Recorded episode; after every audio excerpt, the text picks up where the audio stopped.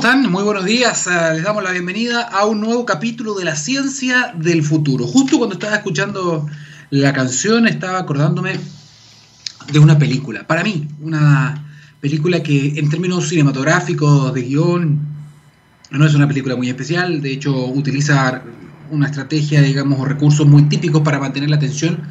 Pero es una película que tiene la particularidad, en mi caso, que cada vez que me topo con ella en, la televisión, en el cable, me quedo pegado. Hay ciertas películas que generan eso, ¿no? Que uno la estaba viendo y aunque la hayas visto antes, en mi caso al menos, me provoca quedarme enganchado a la película. Y esa película eh, se llama 2012. No sé si se acuerdan ustedes de esta película cuando se, cuando se decía que el mundo se iba a acabar el 2012, etcétera, según los mayas.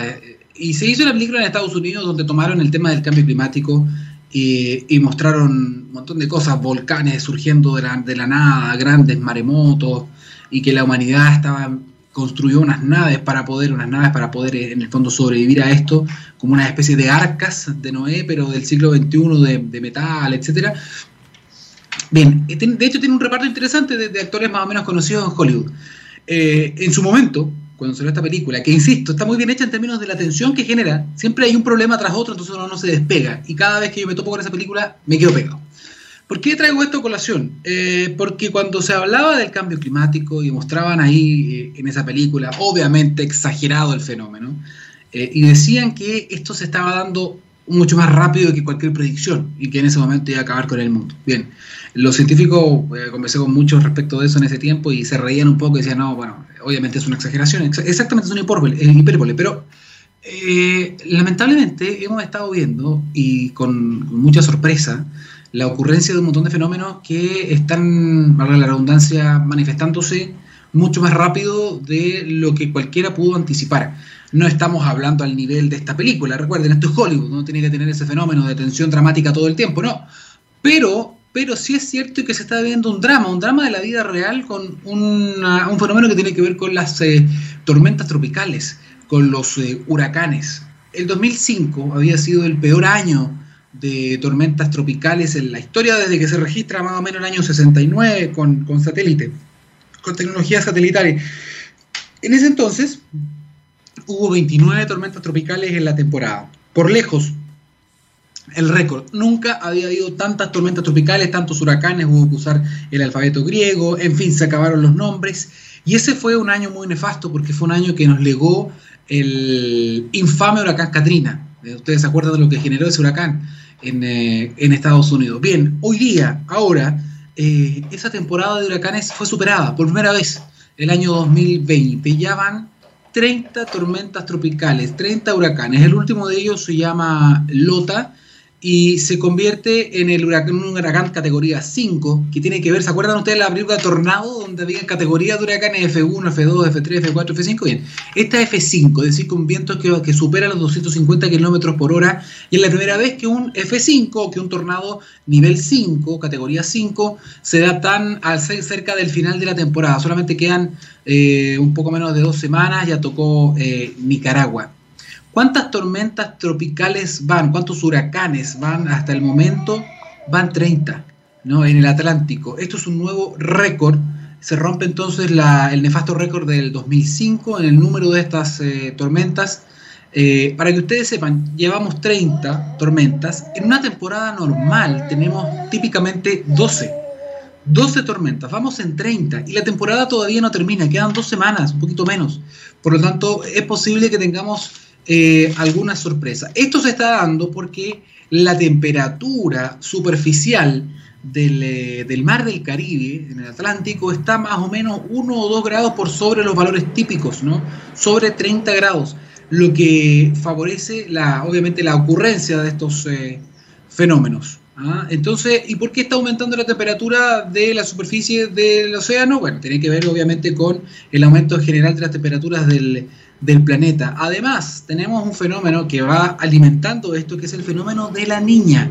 Y lo queríamos comentar porque además eso tiene un correlato con lo que va a pasar también en nuestro país. Es decir, si esperábamos que este año se quebrara la tendencia de la sequía, es muy difícil que eso no suceda. Lo conversamos con Raúl Cordero, que además tiene unos hilos espectaculares de una, cuenta de Twitter que se llama Antártica, que están subiendo toda esta información eh, al día eh, nos decía entonces que estos fenómenos atmosféricos se conectan, el, aumento de la temperatura de la superficie del Atlántico, la ocurrencia, como nunca antes en la historia, de tormentas tropicales, de huracanes, y ese mismo fenómeno de la niña que va a traer en el caso nuestro eh, una baja considerable o mayor todavía en las precipitaciones, por lo tanto es muy posible que tengamos un año nuevamente seco el 2021. Todo esto tiene que ver con una constatación de los efectos del aumento de las temperaturas, es una constatación del cambio climático para las personas que, no sé si quedará alguien todavía, pero si aún quedan escépticos, si aún quedan personas que dicen, no, el cambio climático no existe, no es provocado por el hombre, bien aquí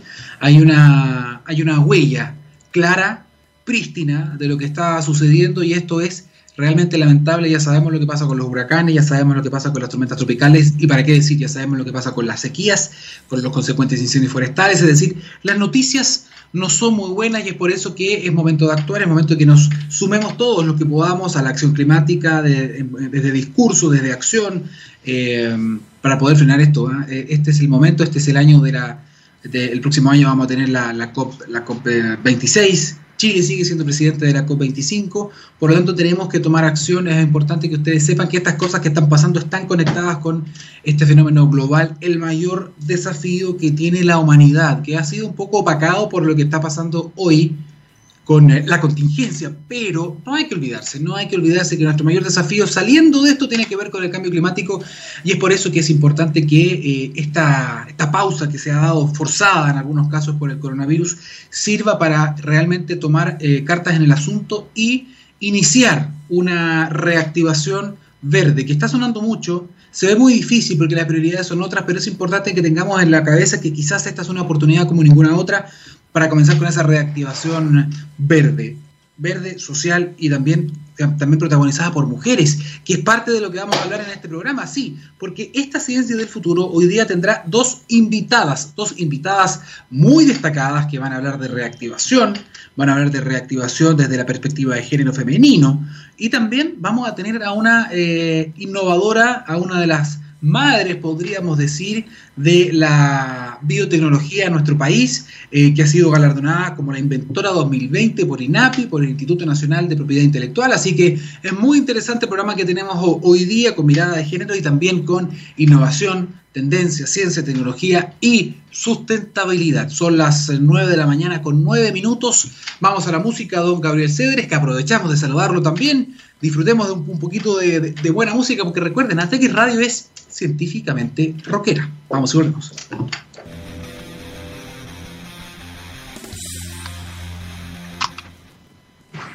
Eso era Bread of Life de Florence and the Machine. Muy buena música acá en la ciencia del futuro y en Tegui Radio. ¿eh? Eso es, una, es un eh, hecho permanente en nuestra radioemisora eh, virtual. Miren, estamos comenzando nuevamente la primera, el primer segmento de la ciencia del futuro, pero antes de entrar con nuestra entrevistada les quiero hacer una pregunta. ¿Han pensado ustedes que la superación de esta crisis sanitaria puede ser una gran oportunidad para reenfocarnos en el planeta y en nuestro bienestar? Aguas Andinas ya lo pensó y se ha comprometido con un plan de reconstrucción verde y social para Chile, generando nueva infraestructura para combatir el cambio climático, creando miles de nuevos empleos y fortaleciendo el suministro futuro de agua potable. Aguas Andinas, trabajando por una reconstrucción verde y social. Y ya que hablamos de una reconstrucción eh, social a raíz de lo que está sucediendo por, eh, por toda la pandemia del coronavirus, les queremos contar que la próxima semana inicia una actividad muy importante, un encuentro socioempresarial donde va a estar participando una mirada específica, una mirada que es muy constructiva, muy necesaria, que además permee toda la sociedad, que es la mirada femenina. Eh, para hablar respecto de este, de este tema, ya estamos conectados a esta hora con nuestra primera entrevistada, ya es Nicole Verdugo, directora de la Cámara de Mujeres y Negocios. Nicole, bienvenida a la Ciencia del Futuro. Hola, ¿cómo están? Muy buenos días a todos. Nicole, te vemos muy contenta, te vemos con mucha energía, muy bien, porque me imagino que ha sido, han sido meses eh, de muchísimo trabajo. Se viene este encuentro, así que por favor cuéntanos un poquito algunas de las características para las personas que a lo mejor aún no han escuchado respecto a esta actividad. Bueno, perfecto. Eh, bueno, contarte primero que la Cámara de Mujeres y Negocios eh, es una organización sin fines de lucro que congrega a empresarios, empresarias, emprendedores y emprendedoras, o sea, es mixta y que lo que nos preocupamos principalmente es para eh, cómo capacitar a los empresarios y cómo generar redes y cómo hacer mejores negocios. Y en el marco de esas actividades de, eh, hemos, eh, teníamos pensado hacer en marzo, nuestro evento estaba pensado para el 27 de marzo y lo tuvimos que postergar por la pandemia y hoy en día nos encontramos que la próxima semana va a ser este summit. El summit va a congregar a más de 30 eh, conferencistas de distintas partes del mundo pensado principalmente en cómo podemos enfocar la mayor participación de mujeres en los negocios y también cómo podemos sumar a esta nueva mirada después de la, post-pandemia que llamamos nosotros y también pensando en la reactivación económica post-COVID. Eh, y ahí hemos sumado distintas miradas. Tenemos cuatro grandes focos para lo que va a ser el Summit. Uno es el empoderamiento de las mujeres, porque hemos, nos hemos dado cuenta que para hacer negocio necesitamos de verdad creernos el cuento, poder eh, tener toda la visión que se puede, porque muchas quedan además en emprendimientos pequeños o no formalizados principalmente pensando en que pensar en tener una empresa grande o, pensar en este, empresas escalables no es muy posible desde la realidad misma que tenemos. Por otro lado, eh, algunas herramientas para emprender y para tener mejores empresas también es otro foco, así que también tenemos algunos conferencistas que van a dar tips, que van a, vamos a tener algunas actividades que son eh, como workshops, talleres eh, interactivos con las asistentes y otro que tiene que ver con la digitalización, que ya, bueno, llegó para quedarse. Y hoy en día queremos entregar herramientas, la mirada en los e-commerce, el nuevo consumidor digital y finalmente algunos estudios que algunas organizaciones van a presentar específicamente ese día con todo lo que es la mirada del enfoque de género, de la perspectiva de género, eh, teniendo esta mirada distinta. ¿Cuáles son los principales desafíos que, enfrentan hoy día, ya que ustedes son de la Cámara de Negocios también eh, y mujeres? los principales desafíos que todavía enfrentan eh, las mujeres al momento de tratar de eh, tener su propio negocio, tener su propio emprendimiento. ¿Todavía enfrentan algunas barreras socioculturales o, o, tienen otro tipo de desafíos todavía? No sé, al momento de conseguir financiamiento, ¿hay, ¿hay todavía una suerte de discriminación? ¿Cuáles son esos desafíos que ustedes van a conversar ahora? Bueno, exactamente lo que tú dices. Primero, para hacer una empresa eh, hay mucho desconocimiento. Las mujeres estamos menos, estoy hablando en el contexto general, las, las mujeres están menos digitalizadas, están menos en el mundo de los negocios. Eh, es un mundo nuevo, general, nunca, incluso cuando toman carreras profesionales, están siempre ligadas a, sectores más de habilidades blandas, pero pensar en incluso a veces los roles que tenemos en, en lo doméstico, trasladado a eh, los emprendimientos o las carreras profesionales que toman las mujeres. Así que ahí hay primero una, brecha que efectivamente queremos superar. Por otro lado, eh, también está el tema de financiamiento, como tú dices. Eh, las mujeres tienen menos acceso. Bueno, vamos a presentar un estudio. Va a estar Eric Parrado desde el BID, que fue superintendente de bancos acá en Chile. Eh, y hoy en día además es jefe y gerente general de em, la comisión para el, Centro de Investigación del Banco de, eh, Desarrollo eh, Interamericano de Desarrollo, del BID. Entonces, él nos va a presentar, bueno, él viene hace rato hablando de las brechas que tienen las mujeres desde Chile y ahora desde el mundo para conseguir crédito. Eh, los créditos son más pequeños, les dan menos crédito porque las mujeres tienen menos propiedades, tienen menos respaldo supuestamente económico y además porque hay sesgo al enfrentarse a una mujer creyendo que las mujeres solamente llevan un complemento de la renta a la casa. Todavía eh, las personas piensan que las mujeres no son las jefas de hogar, son, eh, no son las proveedoras, como se decía, eh, y se sigue pensando que los hombres son los proveedores de las familias. bueno, y particularmente ahora las mujeres se han visto muy afectadas, tanto con el desempleo, bueno, tú sabes que la, la brecha, la, hemos retrocedido 10 años en la participación de mujeres en el mundo del trabajo, entonces hoy se hace más necesario que estemos hablando de estos temas porque el emprendimiento y las empresas puede ser una forma de llegar con, em, con eh, una nueva forma de mirar para llegar con, eh, a las mujeres principalmente, con una oportunidad para salir de lo que es el desempleo, ¿no? Es muy duro lo que me cuentas respecto de estos secos, sobre todo, o sea, todo es duro, pero me quedo muy preocupado por la parte del financiamiento, porque tú sabes, bueno, yo no soy, no soy un hombre de negocio, no tengo ese don, pero sí he conversado con muchos de ellos y es muy importante, sobre todo al comienzo de cualquier idea, de poder plasmar cualquier idea en un proyecto, tener acceso a capital. O sea, eso, eso es fundamental.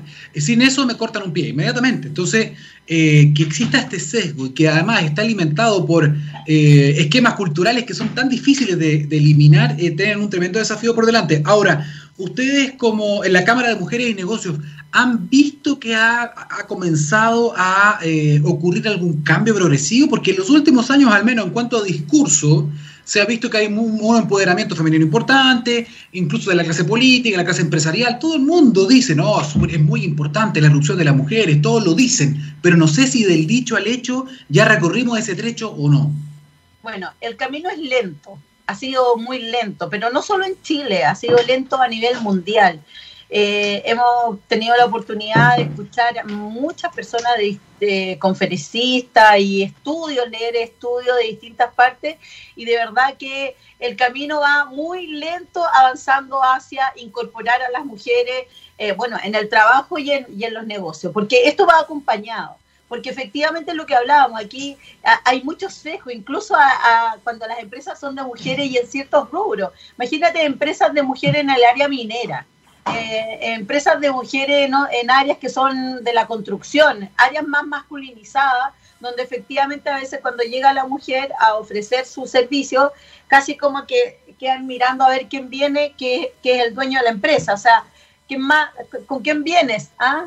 Casi como que si tú fueras la asistente de la empresa más que la dueña de la empresa o el ejecutivo de la empresa. Entonces aquí todavía hay sesgos desde distintas miradas, desde el que está comprando, a veces tú no te esperas que la que te va a vender, por ejemplo, una máquina para la construcción o, una herramienta tecnológica sea una mujer.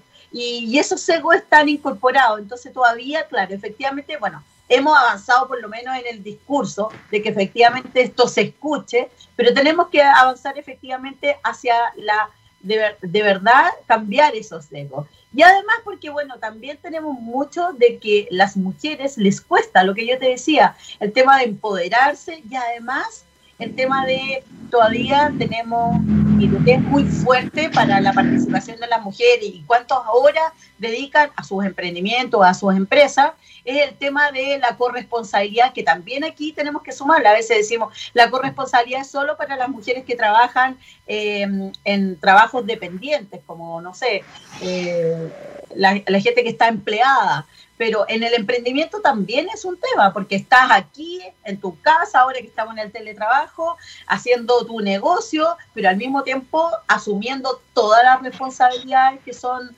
eh, del cuidado de los niños, del cuidado de la casa, del cuidado de los adultos mayores, de los enfermos, que es una tarea que históricamente se le ha dado a, se le ha entregado como a las mujeres y todavía falta. Yo creo que en las generaciones más nuevas eso se ve menos, pero todavía tenemos una gran parte de la sociedad que tiene asumido que esos roles son para las mujeres. Y aquí también.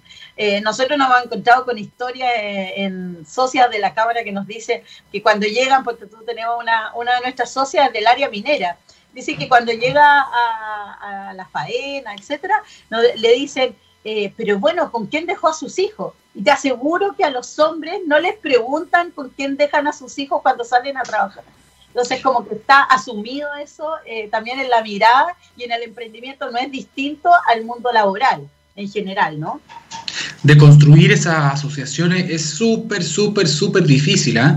¿eh? pero también hay un tema que tú mencionaste que tiene que ver con la formación de capital específico para, por ejemplo, ser, no sé, tener cargos directivos, ser dueño de empresas, comenzar cientos de emprendimiento. Y yo no sé si eso ha cambiado, pero cuando he estado escuchando cosas respecto a este tema, cuando he leído un poco, y se puede ver todavía, eh, la sociedad le otorga a ciertas carreras más posibilidades para estar en cargos directivos, para crear empresas, para tener proyectos comerciales, ¿no? Básicamente ingenierías. Eh, y todavía podemos ver, si uno va a la Universidad de Chile, la Universidad Católica, eh, que en estas carreras aún hay una cantidad mayor, mucho mayor de hombres que, de mujeres. Eso también ustedes lo están tratando de, abordar porque es importante desde la academia, en el fondo, que se genere este cambio, ¿no? Porque siempre se nos ha dicho, claro, como tú mencionabas, las mujeres son buenas para la humanidad, eh, los hombres son buenas para la carrera científica, y eso como que de pequeñitos nos enseñan algo así y nos van modelando básicamente nuestra forma de ver el mundo, ¿no? Bueno, eso también se ve en el emprendimiento y los negocios. Las mujeres hacen negocios realizados eh, eh, relacionadas a las tareas que efectivamente tienen como doméstica, por ejemplo, no sé, eh, el área gourmet, el área moda, el área accesorio, esa está llena de mujeres, pero en el área, por ejemplo, tecnológica, digital, lo que te contaba, empresas dedicadas al servicio para la minería, para servicio para las energías. Estábamos hablando mucho de las energías renovables. Yo sé que ahí hay un campo gigante para poder emprender y efectivamente queremos que las mujeres ingresen a ese ámbito para poder ser proveedoras de esas áreas. Entonces, para eso también necesitamos que las mujeres, al, cuando son jóvenes, cuando son niñas incluso, eh, ya no tengan sesgo de cuáles son las carreras para mujeres y cuáles son las carreras para hombres. Y ahí sí efectivamente tenemos que poner mucho ojo, porque estas carreras que se llaman las STEM, que son las ciencias, las tecnologías, la ingeniería y las matemáticas, efectivamente estaban, era como que los hombres eran mejor para eso y de verdad que eso no está ni siquiera comprobado científicamente. Era porque quería, eh, se, como que se perpetuaban los roles, uno veía a la mamá que hacía algo, que la mujer es muy dedicada al tema de la psicología, a la, a la educación, a la medicina, como que todas esas áreas que efectivamente tienen que ver como con el cuidado, ¿no?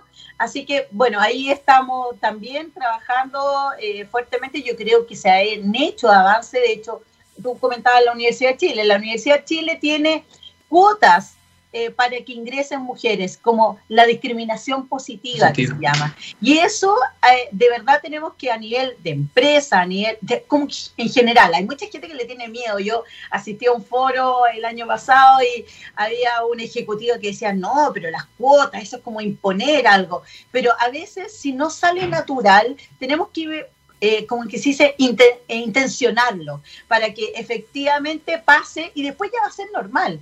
De hecho, en Australia, por ejemplo, partieron con cuotas y hoy en día una de las formas, además de intencionarlo muchísimo más, es que las empresas digan cuántas mujeres, pero no solo cuántas mujeres tienen en número, sino que cuántas mujeres tienen en cada uno de sus eh, como posiciones y de hecho cuántas mujeres tienen en posiciones altas y transparentar también la brecha salarial, cuánto es lo que gana un hombre que está en la misma posición que una mujer.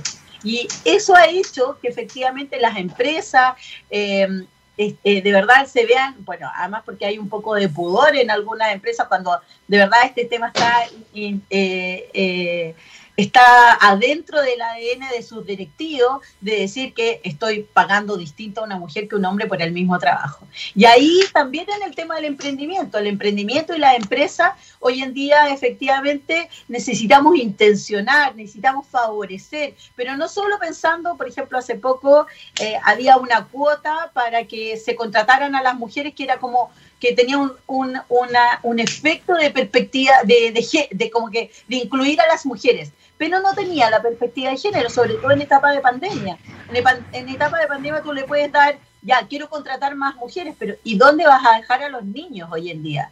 Estamos con los niños en la casa, efectivamente cuando hay una decisión de quién va a salir a trabajar ahora, por eso que además han perdido mucho trabajo de las mujeres, es que con quién dejamos a los niños. Si no están los colegios funcionando, no está la sala cuna y están los, vemos los sueldos y decimos, bueno, el sueldo de, del, eh, del padre es más grande que el de la madre, la madre se queda en la casa. No sé cómo explicarte, es como, es como un círculo que está todo involucrado y eso también pasa en el emprendimiento. Pero efectivamente, hablando en positivo ahora, porque sabemos todo eso, pero hablando en positivo yo creo que hay una oportunidad Estar eh, en el teletrabajo también nos ha permitido, bueno, quizás que esa tarea sea más fácil, tener más conexión efectivamente con la familia, efectivamente que los hombres también estén en el teletrabajo, se están dando cuenta que hay otras tareas que hacer. Yo creo que habría que hacer un estudio de cuánto han asumido los hombres de las tareas de la casa que antes no hacían, estaban fuera y ahora que estamos juntos, no sé, tenemos que ver quién levanta el desayuno, porque antes se tomaba el desayuno, se iba,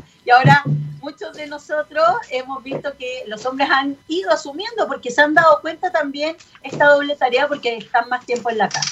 Sin duda, no, se genera una empatía forzada, si tú quieres, al momento, eh, porque todos estamos viendo lo mismo.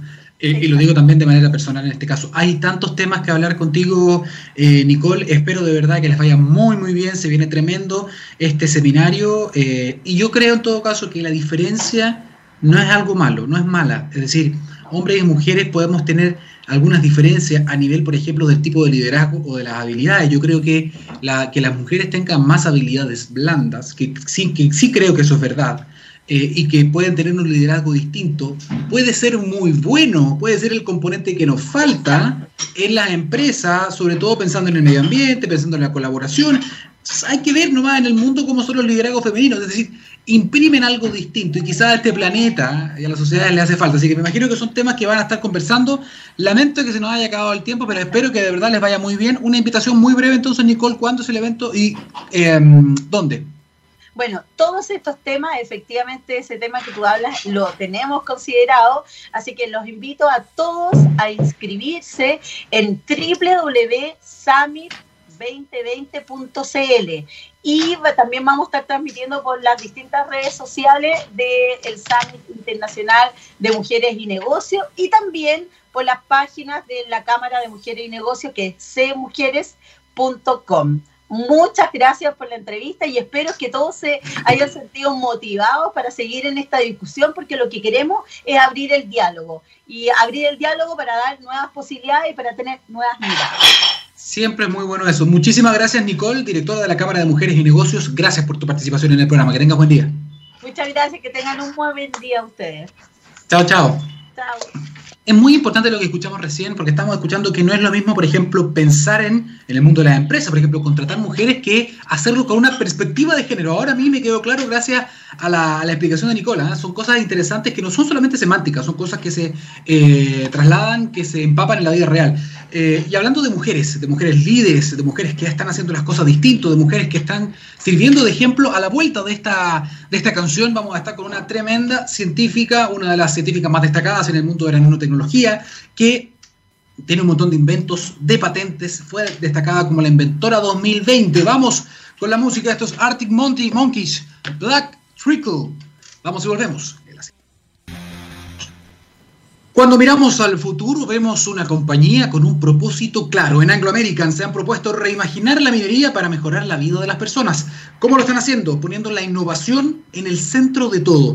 De esta forma seguirán impulsando y estando a la vanguardia de la industria minera adaptándose, buscando mejores formas de extraer y procesar minerales, usando menos agua y menos energía. El futuro está cada vez más cerca. Anglo American, personas que marcan la diferencia en minería. 9 de la mañana con 38 minutos. Continuamos en la ciencia del futuro y tengo el honor de presentar a una científica muy destacada de nuestro país que está conectada con nosotros, que está acá en TX Radio. Ella es Pilar Parada, gerenta general de Fraunhofer Chile Research y también premio, y esto es muy nuevito, recién sacado del horno esta noticia, premio a la inventora chilena 2020 según INAPI. Bienvenida, Pilar, bienvenida a la Ciencia del Futuro.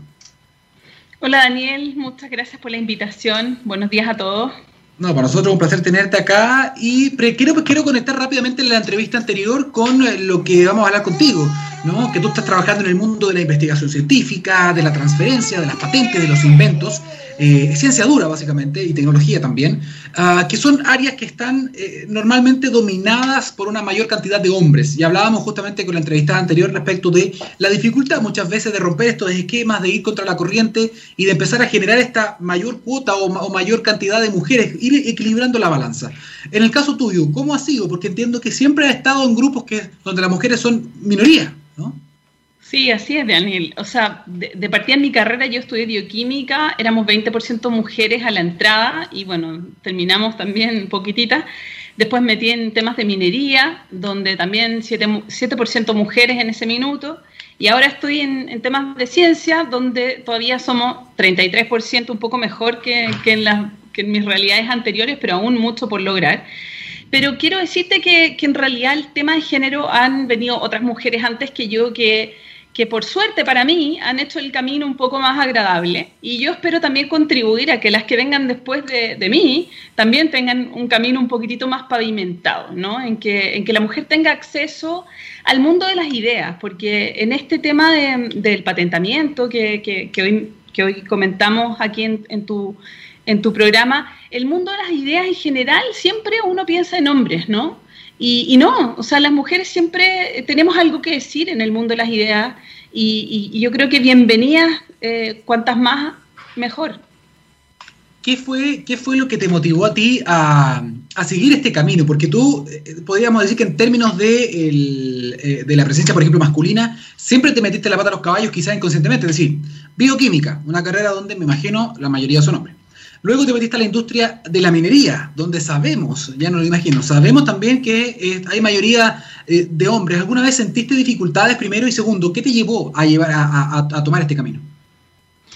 Bueno, yo en realidad nunca, en mi familia, ¿no? De origen, nunca sentí que podía hacer menos cosas por ser mujer. Yo creo que en ese sentido, toda mi familia, mi mamá, mi papá en general y, toda mi familia extendida también, siempre nos trataron igual a hombres y mujeres. Entonces yo creo que eso, eso ya te marca desde la cuna, ¿no? Entonces nunca sentí que por ser mujer iba a poder acceder a menores, eh, a otras, a otras cosas que los hombres no podían. Y me planteé seguir bioquímica porque me gustaba, porque soy curiosa y, me gusta en general investigar. Em, y después cuando hice mi doctorado, si bien todavía había principalmente eh, presencia masculina, pero sin embargo sentía que teníamos mucho que aportar. Y te diría que de vuelta acá en Chile, em, cuando decidí dedicarme a la ciencia aplicada, no fue fácil al principio, porque postulé a varias pegas de, vuelta de España y, no habían muchas, eh, eh, digamos, empresas de biotecnología, no había ninguna en ese minuto, estoy hablando del año 2001, eh, había muy poquititas y, claro, finalmente empecé un camino que, por el azar llegué a la minería, en realidad no, no lo busqué, pero aprendí a manejarme y creo que mi conocimiento hoy día quiero compartirlo con otras mujeres que sé que pasan momentos difíciles y que se sienten discriminadas. Y creo que también pasa porque nosotras podamos buscar modelos, eh, buscar redes de ayuda.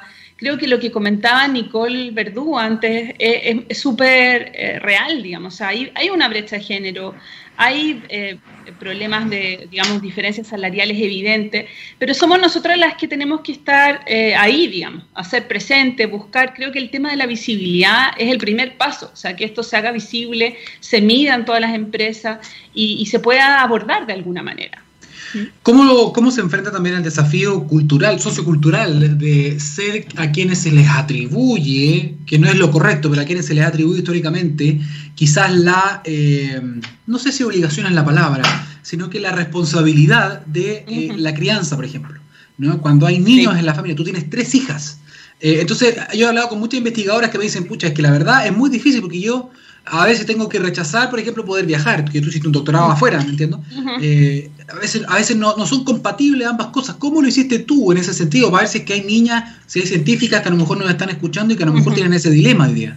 Sí, bueno, mira, hoy día yo creo que se ha hablado mucho más, porque antes te comentaba el tema de la visibilidad. Yo creo que hoy día el tema del respeto, ¿no? El respeto entre, entre un hombre y una mujer hace que efectivamente eh, se complementen. Y yo te voy a contar algo súper doméstico. O sea, mi marido también es científico. Él, él decidió dedicarse a la, a la ciencia básica, viaja un montón.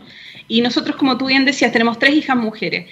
Y desde que toda la vida, digamos, siempre eh, hemos hecho a principio del año un calendario de viajes, ¿te fijáis? Para no topar, ¿no? Eh, y efectivamente, o sea, cosas domésticas como esa han hecho que, nuestras hijas no se sientan abandonadas también, ¿cierto? Porque con dos papás que viajan un montón, hay que, hay que ser conscientes de que si uno es padre es para estar ahí también. Entonces, yo creo que hace falta un poco de generosidad, que en ese sentido mi marido es un hombre súper generoso, siempre ha estado... Eh, y, yo, yo también, quiero decir, eh, hemos sido complementarios en ese sentido y hemos disfrutado con cada uno de los logros que tiene el otro porque hemos contribuido y de igual manera a los logros del otro. Yo creo que eso es fundamental. ¿Ah? Ahora, mira, una vez dando esta, misma, dando esta misma charla, una chica me dijo, bueno, pero ¿qué pasa si uno no tiene pareja? Bueno, hay que buscarse una red de ayuda, porque efectivamente no es fácil hacerlo sola y no tenemos que hacerlo solas. ¿Te? Yo creo que, la clave está ahí. O sea, cómo uno puede eh, ser mujer, mamá o esposa o hija o, hermana o lo que sea, y además una buena eh, profesional, bueno, con ayuda. O sea, creo que, que es imposible hacer todo solo. Hay todo un tema así con la condena social también muchas veces. ¿ah? me, ha tocado porque como reporteo mucho en el mundo científico y tengo algunas amigas científicas también que me han dicho, sí, pero a veces es mal visto. Ahora, debería darnos lo mismo quizás a esta altura, pero decían, es mal visto a veces, por ejemplo, y, y tomo lo que tú me estás contando, cuando yo viajo, y dejo a mis hijos solos o con la abuela o con el papá, como que eh, muchas veces he recibido ciertas recriminaciones así como, oye, pero ¿cómo? Eh, si la mamá es la que tiene que estar con los niños. O sea, pasan esas cosas todavía que están ancladas en modelos mentales que son súper difíciles de cambiar. Pero mira, la verdad, eh, Pilar, no quiero que usemos todo el tiempo en hablar de este tema, que es un tema tremendo, lo hablamos con Nico, en una parte contigo, pero también quiero hablar de ti, quiero hablar de, tus innovaciones, de tu trayectoria, de tu carrera, porque justamente INAPI eh, me llegó este correo también eh, de la información con esta noticia muy interesante, como la de esta, la Inventora 2020. Tienes 18 autores y autora de 18 inventos, por ejemplo, en lo que es eh, la biolixiviación del cobre, ¿no? lo que tiene que ver con las bacterias, eh, también suplemento alimenticio, es decir, eh, has tenido una carrera muy interesante, muy prolífica en términos de inventos, que no es algo muy sencillo, la verdad, para que la gente lo sepa, no es fácil patentar algo. cuéntanos cómo, cómo se ha dado todo esto, qué te parece este, este, premio y, y, cómo comenzó esto de comenzar a, valga la redundancia, inventar cosas. Sí. Bueno, eh, el, tema para mí fue más o menos natural porque cuando empezamos en Biosigma a desarrollar estos temas de biolixización bacteriana, se, o sea, se nos propuso, se nos puso sobre la mesa el desafío de buscar una forma de disolver cobre desde bacterias, o sea, desde minerales utilizando bacterias. Y bueno, eso no, existía, no estaba patentado, etcétera. Y ahí lo que te quiero decir, esto no lo hago sola. ¿ah? Yo no me siento a pensar en mi casa así y me ilumino. No, evidentemente esto se hace con un equipo de personas eh, increíble, que yo te diría que, lo mejor de, mi vida profesional son las personas con las que he trabajado. Equipos multidisciplinarios, hombres, mujeres, distintas nacionalidades, distintas edades, etcétera. Y eso de alguna manera em, crea eh, estas, estas invenciones, o sea, nacen estas invenciones producto de conversaciones de súper desafiantes, o sea, eh, quiero decir, es algo, el, ser inventor o el, tener patentes de invención es interesante desde el punto de vista intelectual. Te diría que, uno se sienta a conversar y nacen ideas, pero después las vas, las vas eh, modelando. De hecho, esta última idea, que, esta última patente que, tú acabas de mencionar, que, la acabamos de presentar en octubre, corresponde a una mezcla de ingredientes que extrajimos de, de subproductos agrícolas de las olivas y de los eh, y de los eh, y de las uvas, ¿cierto? Y, pero con los desechos de la oliva y de, y de las uvas. Entonces dijimos un poco pensando en esto de la economía circular, ¿cómo podemos aprovechar esto que son desechos?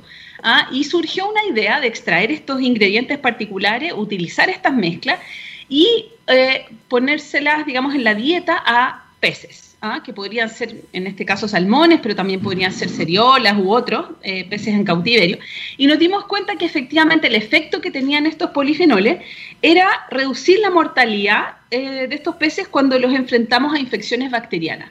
Entonces, un tremendo eh, idea, ¿te fijáis? Tengo una pregunta, tengo una pregunta, tengo una pregunta, porque me interesó mucho el tema. Esta es una de las últimas innovaciones entonces que ustedes han podido patentar y que, bueno, todo esto ha sido celebrado por el Instituto Nacional de Propiedad Intelectual. Están muy contentos en el fondo con el evento de ayer. Eh, volviendo a la investigación misma, tú me decías que utilizaron, por ejemplo, desde la uva o desde los olivos. ¿Estamos hablando de qué desecho? ¿Estamos hablando de la pepa de la uva? ¿Estamos hablando del cuesco, de la aceituna? ¿De qué estamos hablando? Mira, técnicamente se llama orujo lo que queda de la uva, ¿cierto? Es cuando, ¿cierto? Cuando se prensa la uva y queda todo el orujo, que es lo que sobra del mosto, digamos. Y alperujo, que es también cuando se prensa las olivas para hacer aceite, te queda todo esto que es el alperujo. Y cuando tú eh, tomas este desecho, que es netamente un desecho, ¿verdad? Eh, y, lo tratas eh, con esta tecnología que tenemos nosotros en Fraunhofer, logras tener esta mezcla eh, muy enriquecida de polifenoles que tienen un efecto eh, sobre la salud de los peces. O sea, es como si le estuvierais dando vitaminas, ¿te fijáis? Entonces, eh, los peces pueden enfrentar mucho mejor una infección bacteriana. Y eso es súper relevante. O sea, por ejemplo, en el tema de los salmones, tú podrías reducir la cantidad de antibióticos que se le dan a los salmones si es que tú en la dieta mejoras eh, su inmunidad, ¿cierto? Eso te iba a preguntar finalmente, porque eso es un gran problema que tiene hoy día la industria de los salmones, eh, no solo acá, también afuera.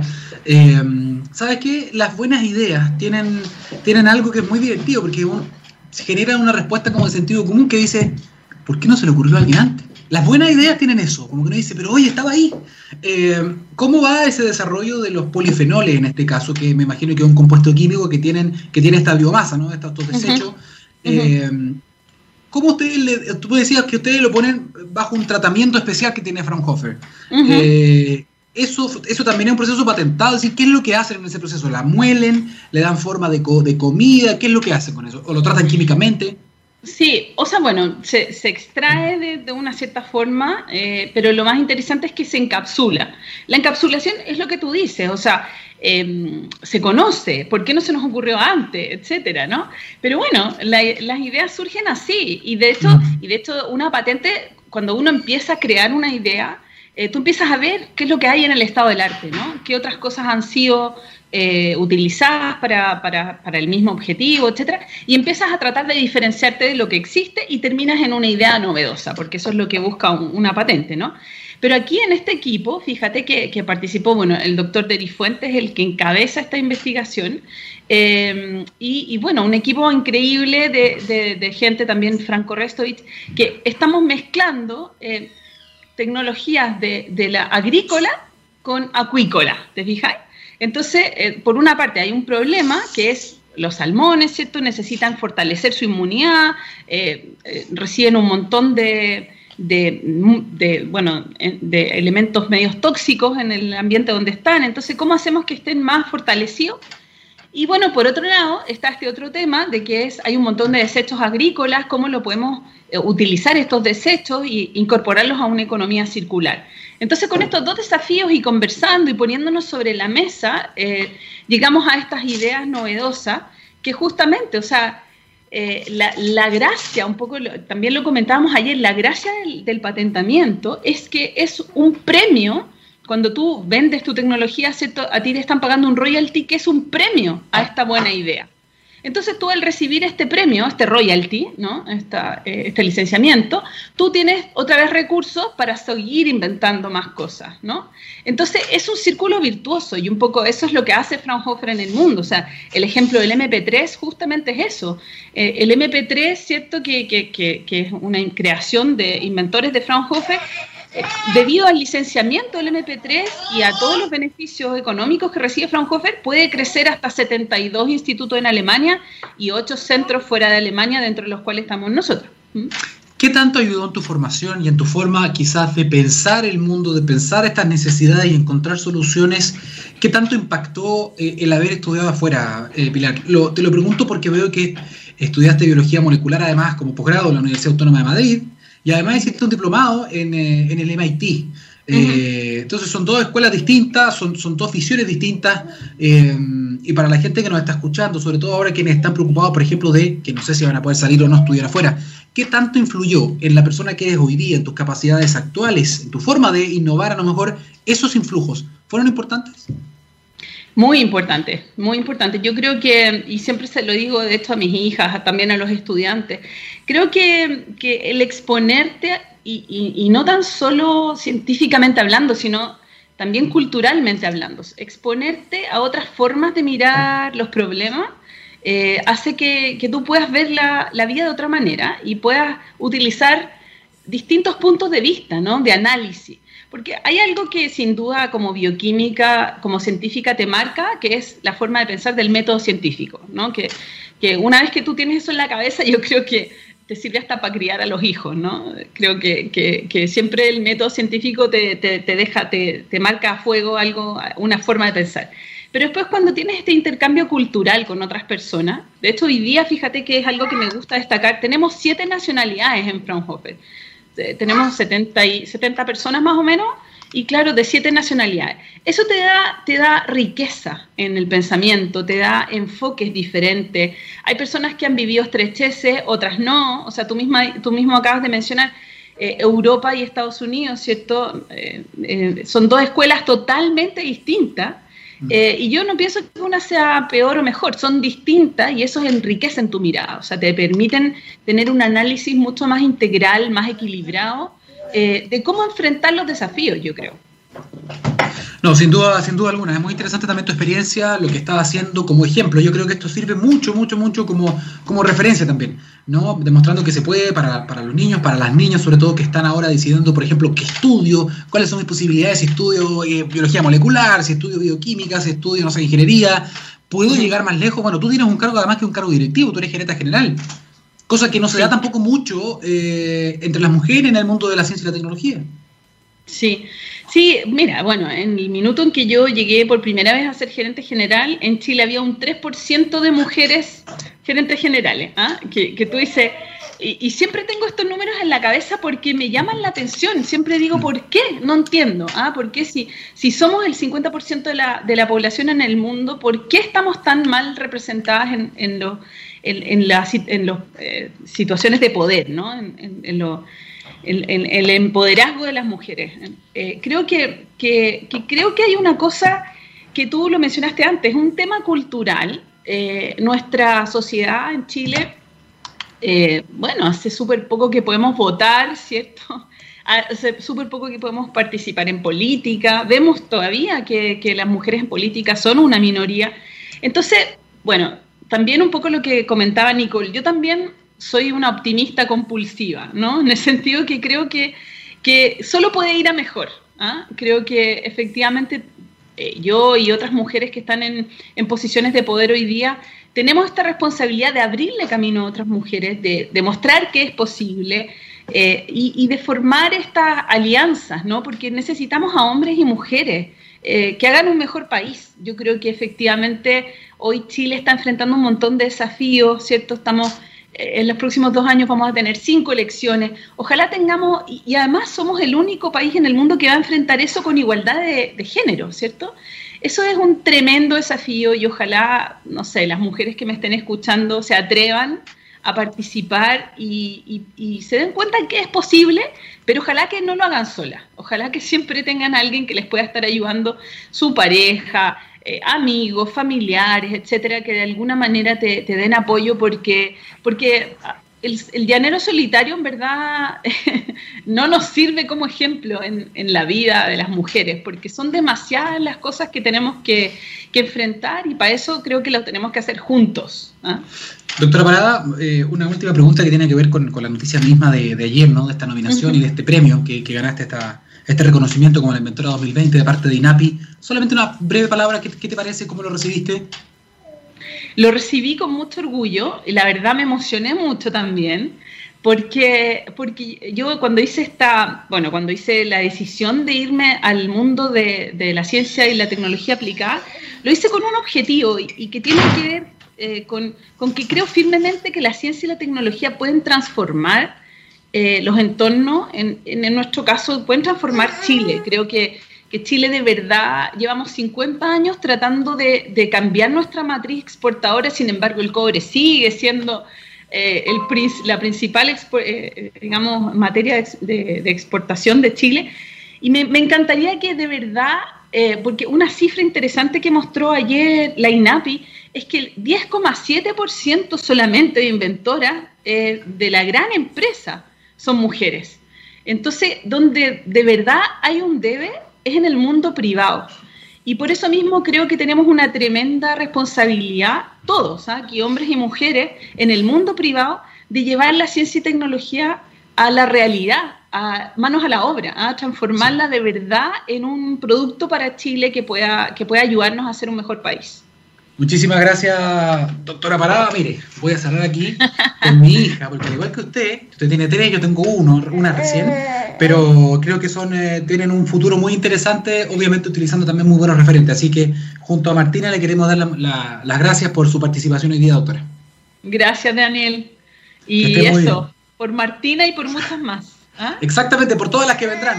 Gracias por marcar ese camino. Doctora mm, Pilar Parada, la inventora de la 2020 eh, según INAPI, así que muchísimas gracias por todo lo que ha hecho y todo lo que va a seguir haciendo. Gracias, ¿ah? que esté muy bien. Chao, muchas gracias. Chao. Bien, y junto a Martina y la doctora Parada, entonces llegamos al final de este capítulo de la ciencia del futuro, así que junto a ella nos vamos a despedir. Recuerden, nos encontramos el próximo martes a las 9 de la mañana. Ciencia y tecnología pura, nada más que eso acá, en texradio.com. Chao, chao.